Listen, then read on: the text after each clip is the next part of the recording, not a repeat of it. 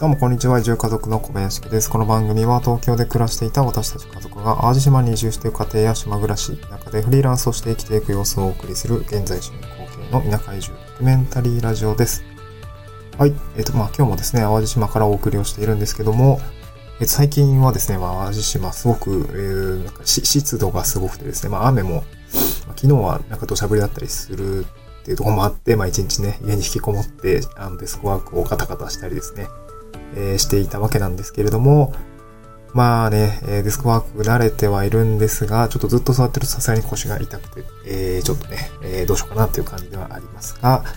えーと、早くね、梅雨が明けるといいなという感じですね。うん。で、まあちょっと淡路島に移住をして数ヶ月、3ヶ月ぐらい経ったんですけど、まあ淡路島の夏はね、多分きっと暑いんだろうなと思いながら、まあね、ちょっと湿気と雨よりはいいかなと思いながら、えー、日々生活している次第でございます。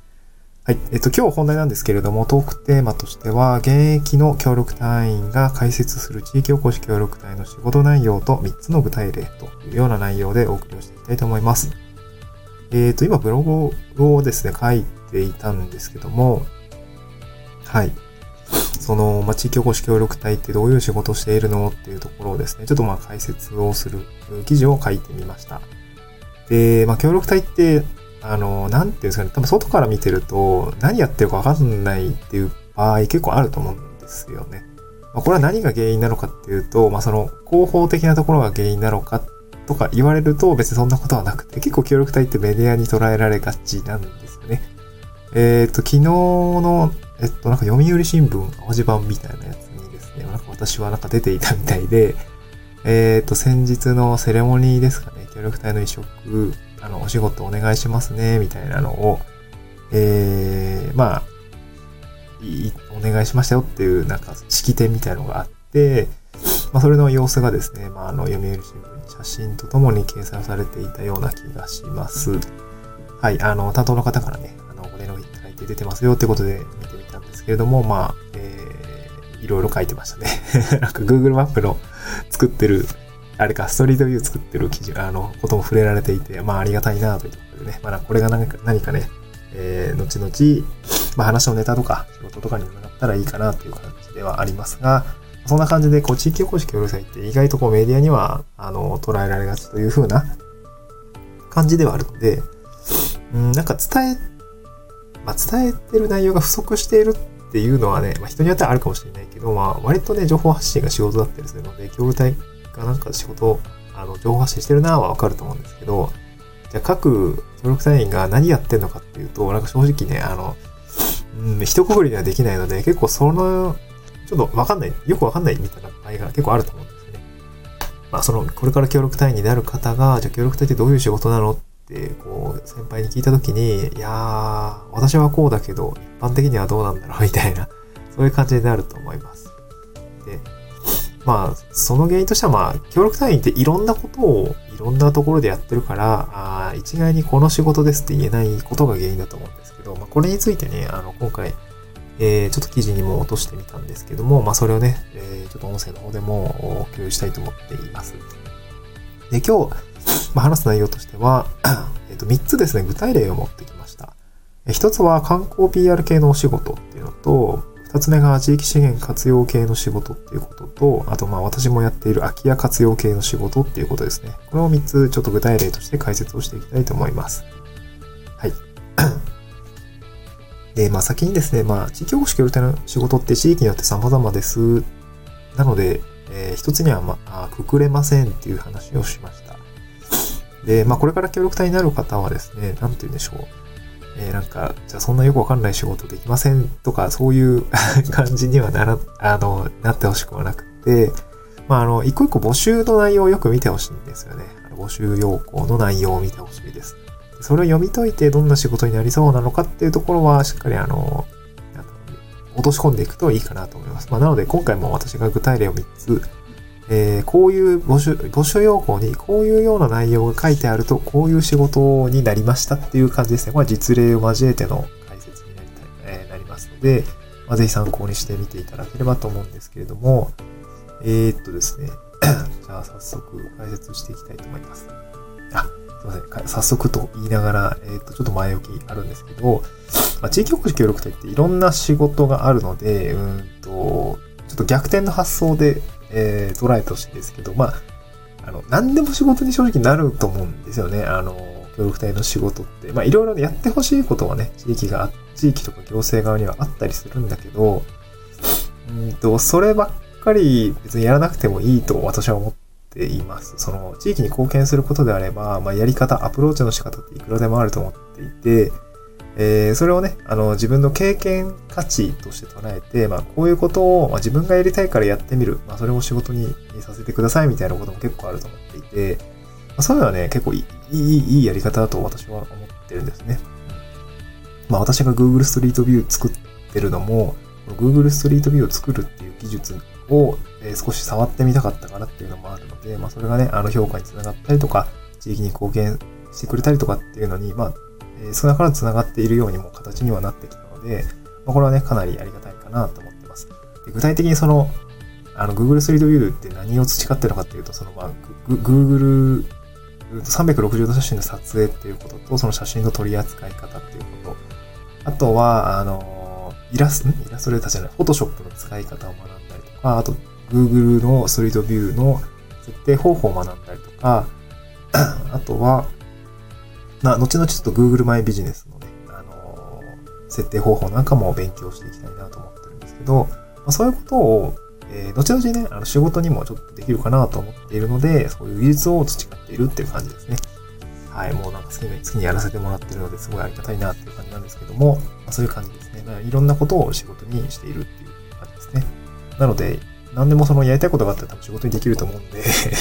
まあ一時ですけどね、一時ですけど。うん。仕事の経験を積む上ではすごいいい活用法だと思います。はい、だいぶね、前置き長くなっちゃったんですけども、ここからは募集要項にこう書いてあると、まあ、こういう、なんて言うんでしょう、仕事をしている人がいるよっていう具体例のご紹介になりますね。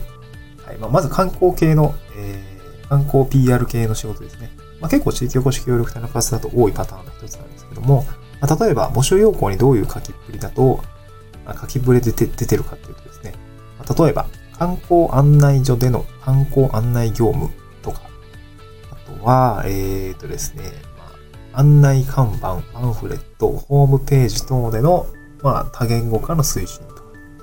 あとは、SNS を活用しての情報発信みたいな、え、書きっぷりをされていることが多います。ちょっと多言語化はね、あの、私の友達の事例だから、ちょっと具体的、あの、まあ、まあ、あるよね。観光系だからさ、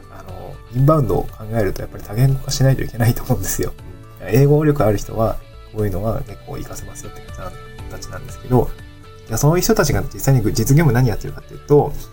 やっぱりその各自治体で持ってる観光の SNS アカウントの運用代行みたいのをしてますね。あの、写真撮ったりとかして、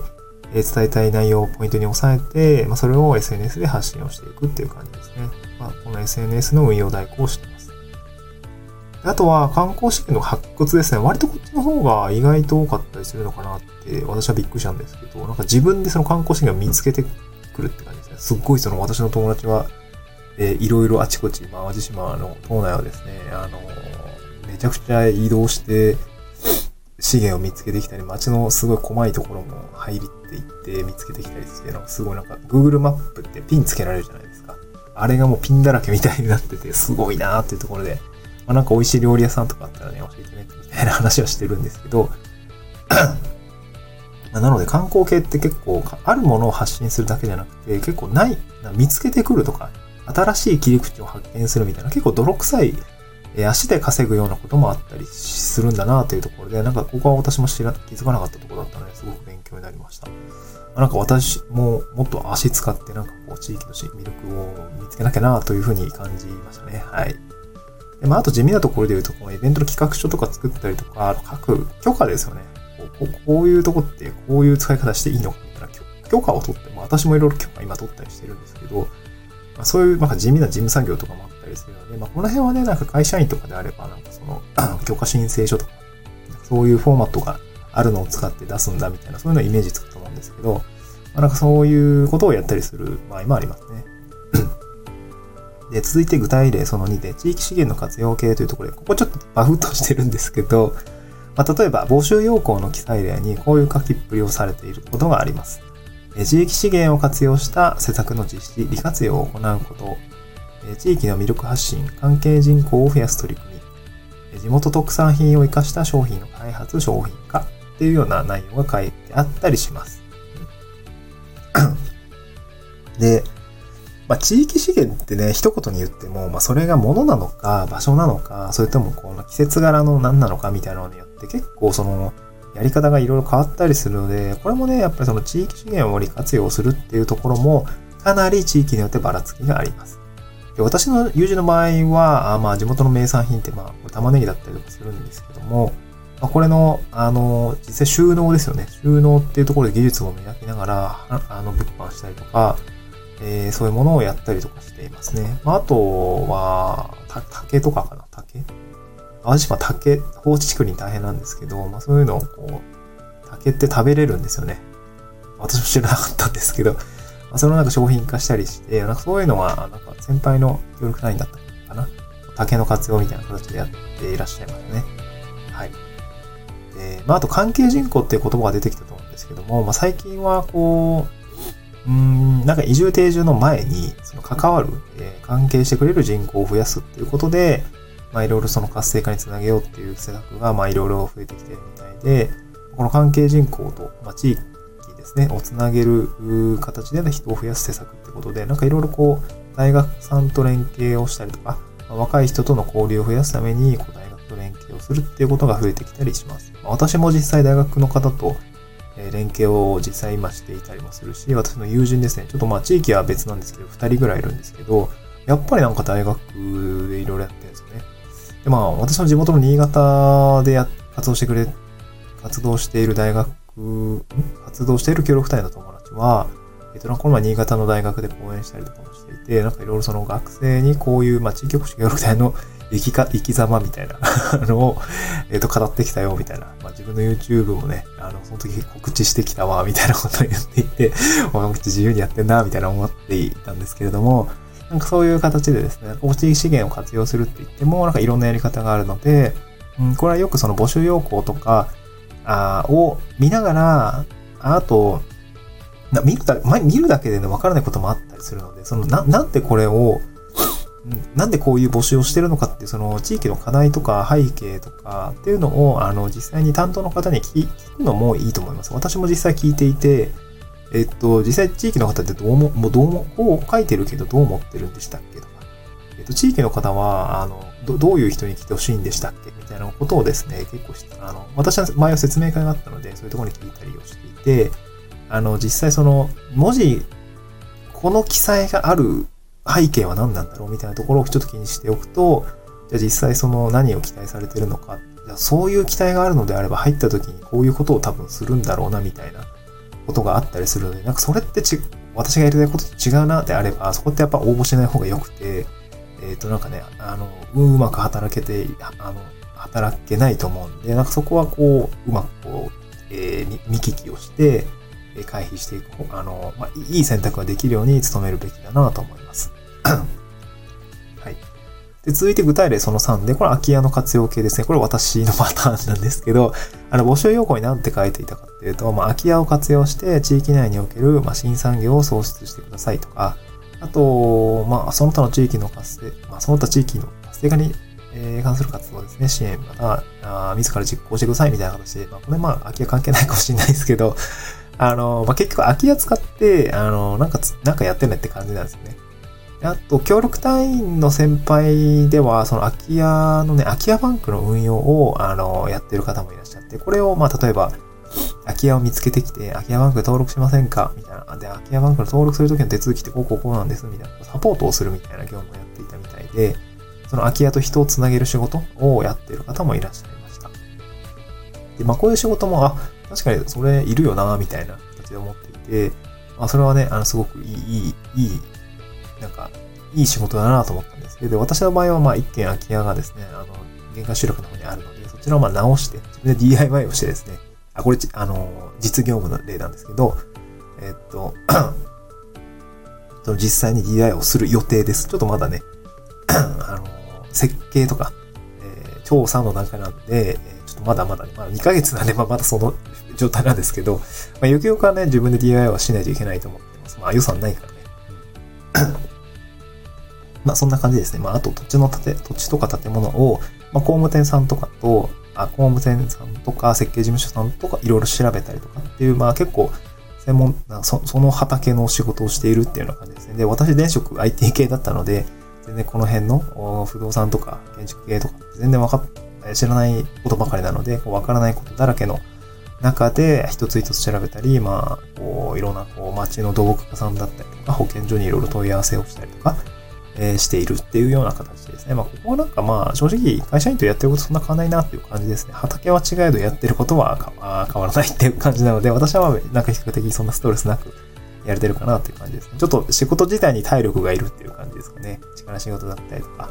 えー、外の仕事が多くて、まあ、草刈りなんですけど、まあ、そういうのが多かったりするんで、まあ、そこはちょっと違うかなっていう感じですけども、本当にですね、こう、いろんな人の仕事っぷりを見てると、やっぱり多様な仕事だなというふうに、こう、地域おこし協力隊の仕事って感じました。うん、はい。えー、っと、まあ、以上がですね、まあ、こんな感じでですね、その、地域おこし協力隊の仕事内容ってどんなことなのっていうことで、まあ、3つの具体例を、まあ、観光 PR 系、えー、地域資源活用系、空き家活用系ということでご紹介をさせていただきました。えこれからですね、地域おこし協力隊を志す方であれば、あまあ、募集要項よく読まれるかと思いますので、まあ、なんて言ったら、この具体例は、まあ、一部参考として、まあ、しっかりですね、自分で、え、確認をして調べて、その地域について調べて何が課題なのかっていうところをですね、調べてみると、え、その地域に入った後ですね、どんな働きになりそうかっていうところが、あの、分かって、少し見えてくるかなと思いますが、思いますが、えー、っと、詳しくはブログを読んでいただけると、あの、なおですね、わかりやすくなっておりますので、えー、っと、手前味噌ではあるんですけども、あの、概要欄にですね、ブログのリンクを貼っており、おきますので、えー、っと、そちらから見ていただければ幸いです。はい。えー、っと、今日はそんな感じでですね、地域保守協力隊の仕事内容についてのお話でございました。また次回の収録でお会いしましょう。バイバイ。